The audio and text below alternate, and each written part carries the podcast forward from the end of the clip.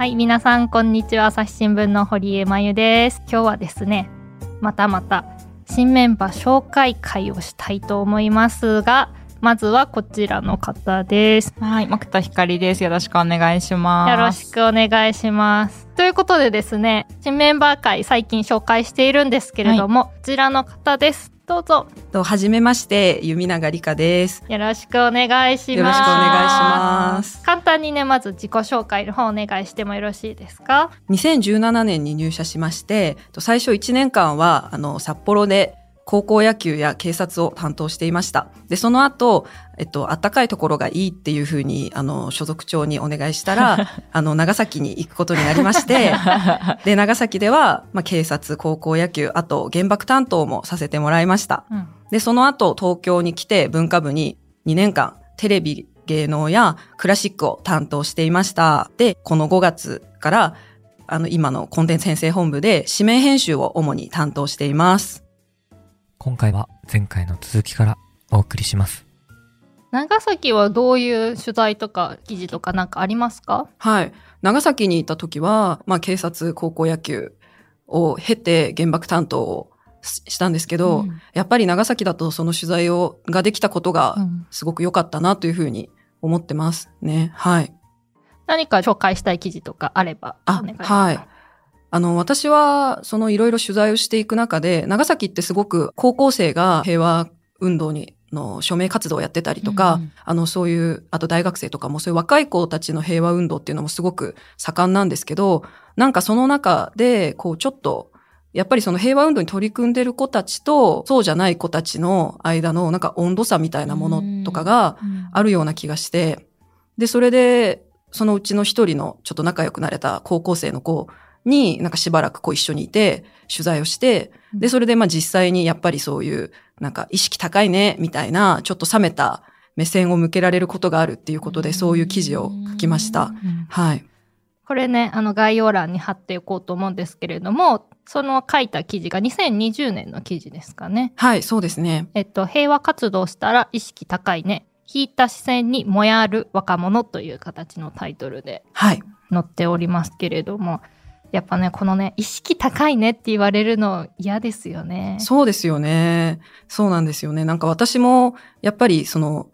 新聞記者っていう職業を選んだ時とかに、あの、結構友達にも、なんかすごいね、意識高いね、みたいなうんことを言われたりするんですけど、なんか、それって果たして褒めてるのだろうか、みたいな、やっぱり、なんかちょっと思うじゃないですか。うんなんか意識高いねって口では言いながらも、なんかちょっと、えーなんかよくやるうん。ね、かっこ笑い、みたいなニュアンスってなんかちょっとあるような気がしちゃって、で、やっぱりその話聞いた子も、やっぱそういう、あの、目線っていうか、うん。を感じることがあるって言ってたので、で、特にその子は高校生だったので、あの、内申点っていうか、そういう評価上げるためなの？みたいなこととかも言われたって言って、いやー、そんなの辛いよね、と思って、ひどいね。そうなんですよ。だからそういう、そこ、そういうところにすごく、なんか、まあ、共感しながらじゃないですけど、うん書けた記事かなと思います。はい。なんか記事で面白かったのが、その、その推薦狙いみたいに言ってた友達も、でも、あの、変わっていくんですよね、その子とあ、そうですねよう。になって。はい。あの、そういう署名活動って、まあ、地下道で本当に普通にやってるんですけど、で、そこで、こう、友達に会ったりしているうちに、そうやって、あの、推薦狙いとかって言ってきた友達も、素直に、こう、頑張ってね、とかって言って、うん。なんか署名とかしてくれるようになってっていうようなことも言ってたんで、ね、それでも諦めずに続けることうん。って、すごい、地道に続けていくことってやっぱり大事だなって、改めて思いましたね。やっぱ高校生ぐらいだとね、意識高いねとか、しかも友達とかに言われたら、まあそこで、あ、ちょっとやめとこうかなっていう気持ちにもすごいなっちゃうかなと思うんですけど、そこでこう続けてったら、その友達が逆に意識変わってくれたってめちゃくちゃ嬉しいですようね。んだからそれで、まあどんどんどんどんこう、広まってったっていうことなんですかね、署名活動が。そうですね。やっぱり、それで、そういう子たちのおかげで、こう今も長年続いてる活動になってるんじゃないかなっていうふうに思いますね。やっぱ長崎ならではというかね、やっぱりそこにいるとそういう取材をね、そうですね。はい。本当に、なんで長崎行った当初から、やっぱり原爆の取材はやりたいなというふうに思ってたので、うんそれで、まあ念願叶ってよかったなというはい、思ってます。ちなみにその北海道時代のその寒さから解放されて取材はしやすくなったんですか、あ、だいぶしやすくなったと思います。うんもうなんか全然朝起きるの辛くないみたいな。確かにね朝ね布団から出るのもしんどいもんね一苦労ですようね。ん確かにね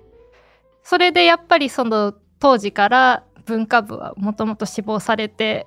そのままそうですね。はい。あの、日中問題に関心もあったので、うん国際報道部も、あの、すごく行ってみたいなというふうにも思っていたんですけれども、あの、今はわかんないんですけど、私が本社に来る頃は、総局から直接本社に来るときに国際報道部っていうルートがもうほとんどなくて、うんはい。なので、まあそれもあって、じゃあやっぱり同じぐらい関心がある、そういう音楽の話だとかを書けるような部署がいいなと思って文化部を志望しました。そして念願の、ね、文化部に入れてはい。取材がね思い出の記事があるそうですね。そうなんです。あの、先ほどラルクが好きという話をしたんですけれども、そのボーカルの、あの、ハイドさんに取材する機会がありまして、はいよかったね。そうなんです。でも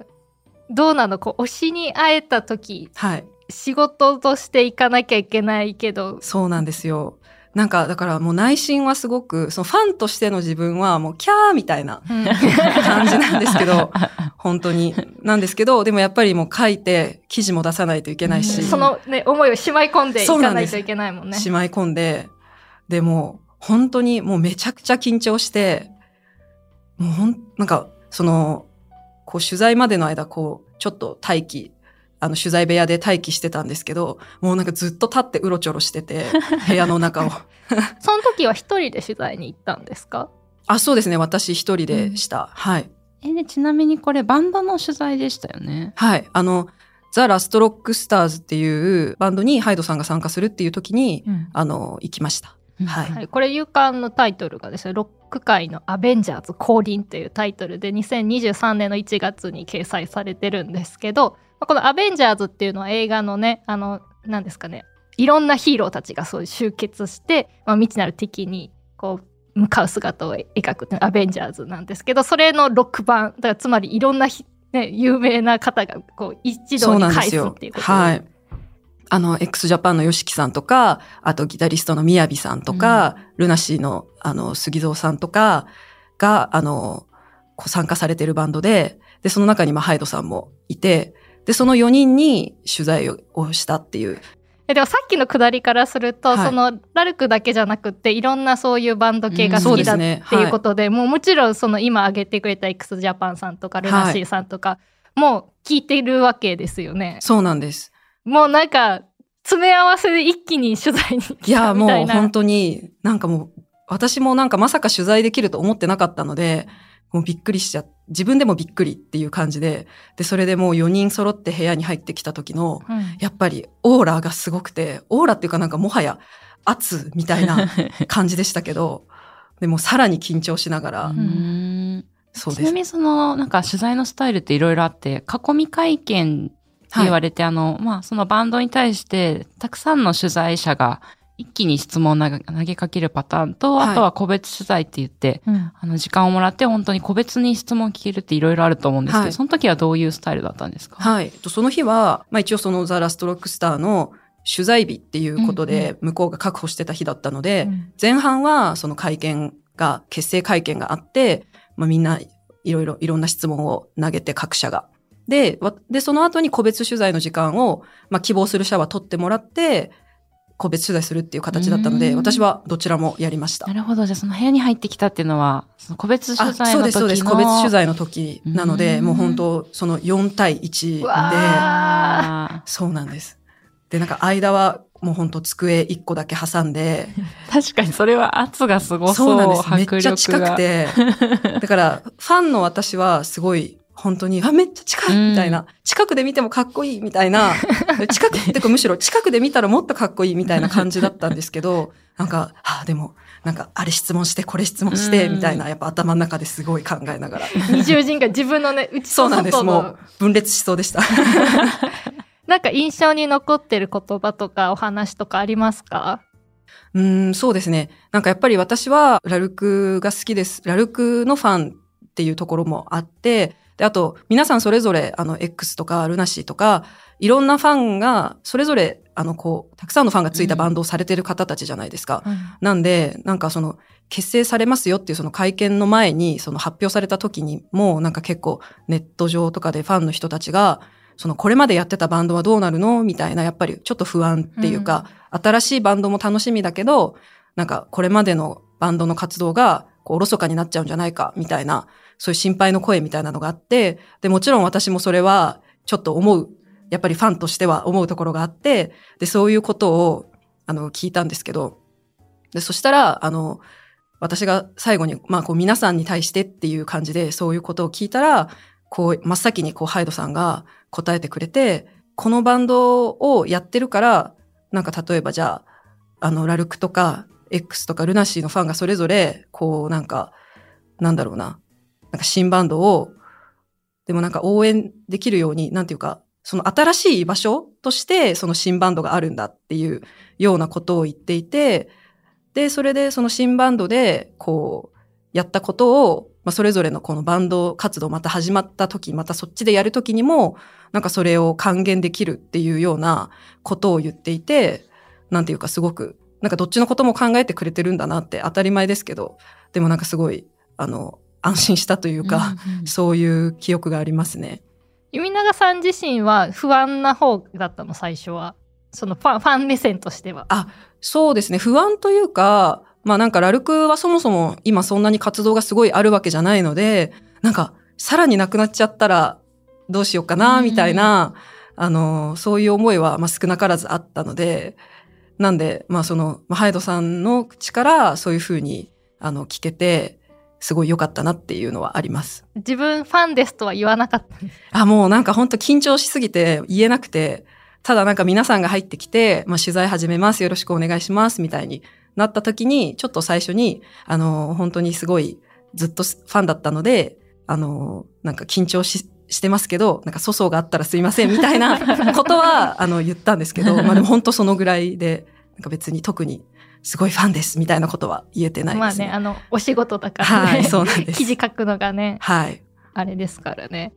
えー、でもよかったんですよねでも私もジャズピアニストの上原ひろみさんが、あはいまあ、それこそ同じぐらい多分小6とか中1とかから見てた方がといにインタビューできるってなった時やっぱ分裂そうでしたよね。そうですよね。そうか。だからそこの、なんていうか、でも取材としてこれを聞きたいしっていうのとで、なかなかね、ほんと空回りしそうになりながら。さあ仕事で記事で必要な質問と、まあ、もし聞けるならファンとして聞きたい質問全然違ったりするまあでもじゃないですか。確かにさっきの弓永さんのように、やっぱり長年見てる人だからこそわかる、こう、あ、もしかしたら同じファンたちが不安に思ってるんじゃないかなとか、そういうのってこう、ずっと追いかけてないとわからないことだと思うんで。なんかパッと見だとねあすごい豪華揃ってるやったそうそうみたいなイメージがなんかその辺って結構、な、ならではな質問ですよね、多分、ね。はい。まあそういうのができてたらいいなってうん自分では思いますけど。うんはい。もう一個その文化部に来てから他にもね気になあの紹介したい記事とかありましたよね。そうですね。あの、台湾の、あの、 Elephant Gym っていうバンドが、あの、すごく好きだったんですけど、あの、その人たちが、去年の、あの、フジロックに出演するっていうことで、それで、あの、まあ、このタイミングでじゃあぜひ取材しようと思って、取材しましたね。これももともと聞いてたバンドだったんですか？そうですね。結構やっぱり中国、中国とか台湾の曲が、なんかまあ勉強がてらにいろいろ、あの、言葉の勉強がてらにいろいろ聞いたりっていうところもあったんですけど、まあでもこのバンドはそういった中で見つけて、で、それからすごくもう曲自体がかっこいいなと思って、あの、ずっと、あの、好きでいたバンドですね。はい。これ記事ではどういうことを紹介してますか？あまあでも本当にその彼らのこう音楽にかける思いとか純粋に紹介したりとか、あとはやっぱりすごい台湾の人たちってなんか日本のすごいなんだろうサブカルチャーみたいなものがすごく浸透してるので、あのやっぱり日本の音楽にすごいなんか影響を受けてますっていう話とか、まあ、ちょっとそういう日本とのつながりも意識しながら、あの、取材しました。うん確かにこれ一文、ベースのケイティさんが小さい頃に東京事変が好きだったっていうなんかミニ情報が入ってますけど。そうなんです、そうなんです。なんかそういうのがあって、で、うん日本、で、彼ら日本でも、ほあの、他にもライブとかしたことがあって、で、そういう時も、あの、まあ、東京事変とかではないんですけど、日本の別のバンドと、こう、なんていうか、対バンツアーとか、そういったのをやったりとかうんもしたことがあるんですよね。はい。これも取材するときは緊張してたんですか？あ、これも、あの、緊張してましたね。これは、そのやっぱり好きな人に会えるドキドキっていうのと、あと彼らは、あの、日本では、こう、小さいレーベルが、あの、彼らの担当をしていて、で、その通訳とか、あの、つけられないんですけど、あの、大丈夫ですか？みたいなことを取材する前に、そのレーベルの方から言われてて、で、まあなんか、英語はできるんで、みたいなことは言われて、まあそのレーベルの方は、その最初は私が中国出身というとこことももちろん知らないので、英語はまあ彼ら、あの、一通りできますよ、みたいなこと言われて、あ、わかりました、みたいな。一応中国語できるんで頑張ります、みたいなことをうん言って、それで取材に臨んだんですけど、でもやっぱりこう、なんか気楽に話すのとはまたちょっと違ったりするので、で、なんかもうちょっと、こう、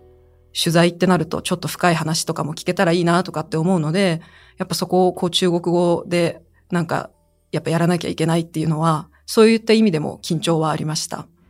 じゃあねその自分のね言語も活かしつつ取そうですね。材できたっていう感じなんですね。台湾もねちょっと発音がね違ったりしてそうですね。なんか、台湾は、なんて言うんでしょうか。なんか、あの、中国の普通語から、なんか、あの、いわゆる R の音とか、そういったちょっと日本人にとって難しい発音みたいなのが、抜け落ちた感じが台湾の発音ですね。またちょっと違ったりとかうんして、あとなんか、こう意味は、こう台湾の人の話とかを聞いてて、意味はわかるんですけど、なんかこう、中国ではあんまり使わない語彙とかうんっていうのもありますね。なんかすいません、パッと例は出てこないんですけど、はい。じゃあ取材とかはそれで困ったりとかは特にしなかったんですか？あ、そうですね。取材ぐらいの、あの、中国語だったら、なんかこう、すごい専門的な話とかをしてるわけではないので、取材の間は大丈夫でしたね。はうい。んなるほど。でもね文化部でもそうやってねいろいろ推しの取材もして、はいなんか充実したそうですね。すごい楽しくやらせてもらいました。それで後編に、まあ、最近入ってきたっていうことなんですけれども、まあちょうどねそのまだあの1年目って社会面とか、うんうんあのやったりするんですけど最近だと一面ってあのい一番その新聞の顔になる部分とかをあの1年生が担当してたりするんですけどちょうどねあの別の収録してる時に「今日弓永さん一面だよ」って言った日が大事がある 紙面 だったんですけどどんな紙面作ったんですか、あの、10月11日、うん。11日ですか？うん。の、あの、藤井聡太さんが、こう、八冠を取った日の紙面を担当しました。はい。これ紙面まあその12日付の朝刊はねあそうですね。藤井はい。八冠独占っていう形で横カットって言ってあの通常だとあの縦に見出しがあるんですけどこう大きいニュースとかがあるとそれを横にして見出しにつけるっていうその一面で横っていうのは、まあ、その一番その新聞の中でも最も見てっていうかその 大事だよっていうところでこれね私も横カット。だからその時に一面つくっていう日は限られてるじゃないですか、でその中でも横になる日ってほとんどないんですおよー。だから私も経験したことなくって。それを1年目のね弓永さんが担当されてるって聞いていやそれはそれはすごい緊張するだろうなと思って聞いてたんですけどどうだったんですか？いや、もうめっちゃ緊張しました。あの、当日もめちゃくちゃ緊張してたんですけど、まず1週間前ぐらいに、あの、その日の12日付の朝刊を担当するデスクから、うんあの、まあ、11日は、その藤井さんが八冠取りそうだから、準備をしといてくださいっていうメールが来て、で、その、まず、準備って何？っていうところから 始まった準んですよね。備しといてって言われてもって感じですよねそうなんですよ。で、準備って何？って思って、で、こう、周りの人とかに、なんかこんなメールが来てたんですけど、準備って何するんですか？とかって 言って、で、そしたら、例えば、まあすごい昔の話ですけど、あの羽生さんが七冠取った時の紙面だとか、あとは、まあその過去に藤井さんが何かして、こう一面になった時の記事とかをこう調べて、で、じゃあ今回の八冠っていうのは、どのぐらいのニュースバリューがあるのかっていうのを考えて、そのダミー紙面っていうんですけど、その実際の新聞にするなら、こういう形かなっていうのを、仮の形をこう考えておくっていうのがあって、なんかそれをしなっていろんな人に言われて、わかりましたって言って、その日からもう何日かは自分の仕事が終わった後になんかもう残って、ああでもない、こうでもないとか思いながら、そのダミー紙面っていうのを作ってました。これね紙面作り出すと想定通りにはならなかったりするじゃないですか。その日発生したりとか、その日ニュースが入ってきたりっていうことがあるのでその紙面を作る時にそのまま何もなく思いっきりこう藤井さんの見出しを使える日ともし何か入ってきた時にちょっとあの凝縮して作らなきゃいけない日みたいなので、うん、そのダミー紙面って言われるその我々のその想定紙面を作るときにいろんなパターンがあってなるほどね。そう。種類じゃないんだねそれも。作り始めるとねいろいろできちゃいますよね。そうなんですよね。でなんか作り始めるとやっぱりその基本はさっきあの堀江さんも言ったみたいな横カットやっぱりそれぐらいの大きなニュースだっていうことで考え始めるんですけど、でも例えば私がそうやって作ってると、いろんな先輩とかが覗いてきて、なんかこういう形もありだよね、とその見出しのなんか、あの、例えば、縦に、縦なんですけど、すっごい大きい字で、藤井八冠とかってして、で、こう、そこに、こう、ぶつかるような形で小さい横見出し、なんか、その日の藤井さんが語った言葉とか、そういうのを当てるような形もあるよね、とかって、なんか、まあ、教えてくれるんですけど、でもなんかもう、それはそれで、こう、混乱するからやめて、みたいな感じもあったりとかして。そう、先輩見てるとね、こうもいいんじゃないか、ああもいいんじゃないかって、こう、見てると絶対、あの、言いたくなっちゃう。し、なんかね、その、より見てるとね、教えたくなっちゃうから。でもね、そ、ね、の選択肢が増えれば増えるほど、この作り手としては、こう、慣れないうちだと余計混乱するんですよ。ね、そうなんです。なんかもう一面を作った経験も、あの、それまでも、その藤井さんの回を除いても3回ぐらい、3、4回とかだったので、なんかそんな、なんかこう、レイアウトのレパートリーも少なくて、で、その中でなんかまあ、でもやっぱりベーシックなエコカットかなとかって思ってたら、なんかこう縦にして、なんか変則的な形にするのもあるよ、みたいなこと言われて、え、ない、ないです、みたいな。確かにちょっと上級者っていうか、ね、そうなんですよ、ね、やめてって。へえ。まあでもなんか、大事件とかが急に起こった時に作る一面も大変だろうけど、そういうふうに準備ができるのもまたそれはそれで、なんか選択肢が広がっちゃって、そうですね。なんか難しいんだね。はい、そうですね。だから大事件とか、その突発的に起きたら、もう、えいやってやらなきゃいければいけないじゃないですか。だからもう時間も決まってるし。なんでもう限られてるからもうそこに向かってバーって作っちゃうっていうのがあるんですけどダミー紙面とかその作る期間が長い分こだわれちゃって自分の中でこうよりいいものにしようってなっていくと沼るんですよね。そうなんです。でこれだって思ってようやくできたのをそのデスクに見せてもでデスクはデスクでこういろいろ指摘があるじゃないですか。でそれを受けてまた形が変わっていったりとかして結構なんかやろうと思えばどこまでもこう考えられてしまうというか、大変でした。これ出来上がったのは最初に想定してたののままって感じなんですか？あ、そうですね。やっぱりそのシンプルな横カットで、で、文言はちょっと変わってたんですけど、うん、あの、まあ、最初なんか私は、あの、史上初の八冠とか、そういうふうに、そういった言葉も考えてたんですけど、でも、なんか例えばその史上初の八冠っていうのは、その、なんだろうな、羽生さんが七冠取った時は、その将棋のタイトルはそもそも七冠しかなかったんですけど、どはい。後から新しく一つ新設、タイトルが新設されたので、八冠。で、それでその八冠を達成したのが、まあ、藤井さんしかいない。というか、八冠になってから全タイトルを保持したのが藤井さんしかいないっていうことで史上初なんですけど、でもその背景を知らない人にとっては、なんで史上初なんだろうとか、まあ、例えばその羽生さんと何が違うんだろうとかっていう、そういった疑問も、あの、出てくるだろうから、まあ、そこはシンプルに、やっぱ八冠独占にしようっって、まあいろんな先輩とかデスクとかと話して、まあそういう言葉に決まりましたね。はい。そうだからあの読者の人を見てあすごいシンプルだなって思っている方も多分パッと見だと思うかもしれないんだけどそのシンプルに行き着くまでのねね過程がすごく大変だっていうはいと。ころですよね、これは。そうですね。えーだからね無事終わってよかったですね。いや、本当になんか無事紙面が下ろせて、本当に安心しました。もうじゃあその紙面作りっていうのはだいぶ慣れてきたんですか？そうですね。まあ5月に始めて、もう半年ぐらい経ったので、まあ自分では慣れたかなと思ってるんですけど、まあ他の先輩方がどう思ってるかわからないです。ひたすらやり続けるものそうですねしかないから、はい。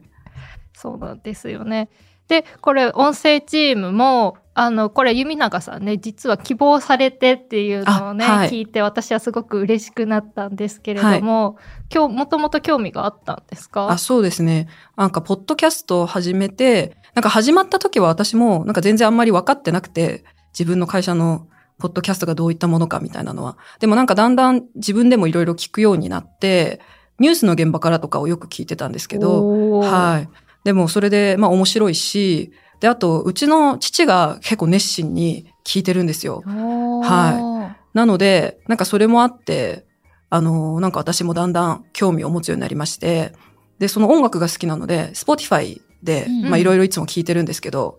で、その中で、なんかい自分がいつも使ってるアプリに、なんか自分の声が載ってるコンテンツがあったら、なんかめっちゃ嬉しいし、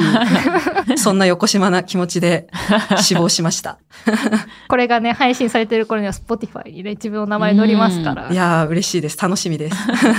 じゃあ、こんなのしてみたいな、みたいなのとかっていうのは今あったりするんですか？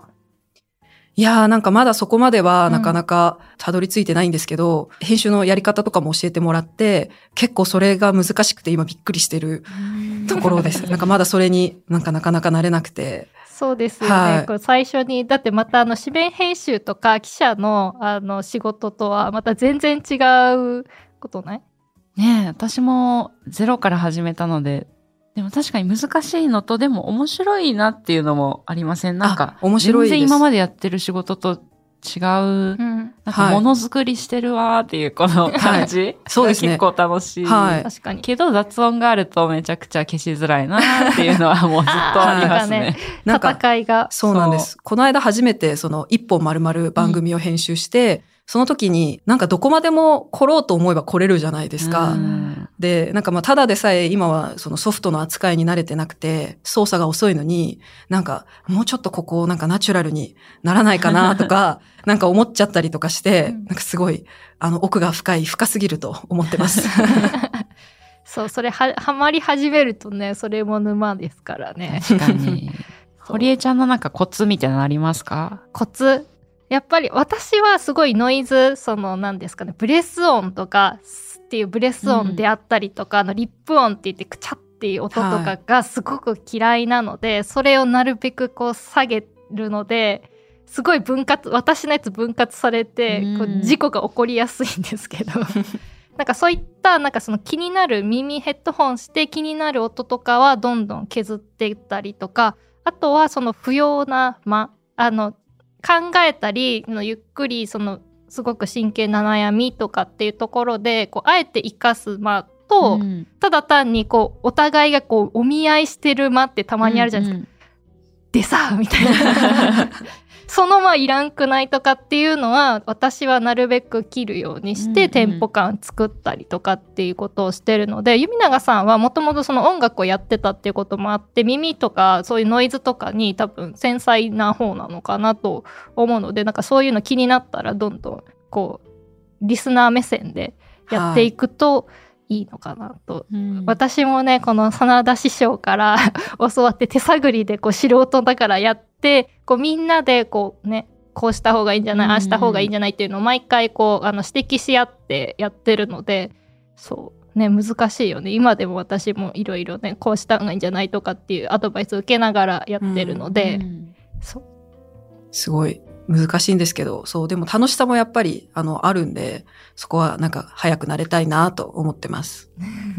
なかなかね、慣れるまでには時間かかり、私もすごいかかった。確かに、初めの方は本当に、ねえ、知らない単語もいっぱいあったし、うんなんか音源編集とか、ポッドキャストに関するカタカナがいろいろあって、うん最初会議に出るのでもうわかんないことはいっぱいあはい。って、む追いつくのが難しかったなって思い出します。毎週火曜日にあの、はいミーティングをしてるんですけど、そう、それね、私も初めて会議に入った時に、この人たちは一体何喋って、日本語喋ってんの本当かなとか。にわかんないんだよね。そう。ですね。私もこの間初めて聞いたときに、なんか、えーなんか何、何を言ってるんだろうみたいな、なんか本当に単語単語がわからないみたいな 感じで、覚えることがたくさんあります。なのでね、まあ、徐々に覚えてもらいつつ、やっていただければと思いますので、今後ともね、あの、弓永さんの番組とか出てきたら、あの、もっと弓永さんのこういう話聞きたいとか、うんうんリスナーさんも今日聞いてね、あの、興味が出てきたとかっていう人も、アサリスの皆さんいらっしゃると思うので、またお便りお寄せいただければと思います。それではですね、お二人ともありがとうございましたあり。がとうございました。ありがとうございました。朝日新聞ポッドキャスト楽屋裏ではリスナーの皆様からトークテーマを募集しております概要欄のフォームからどしどしお寄せくださいお待ちしております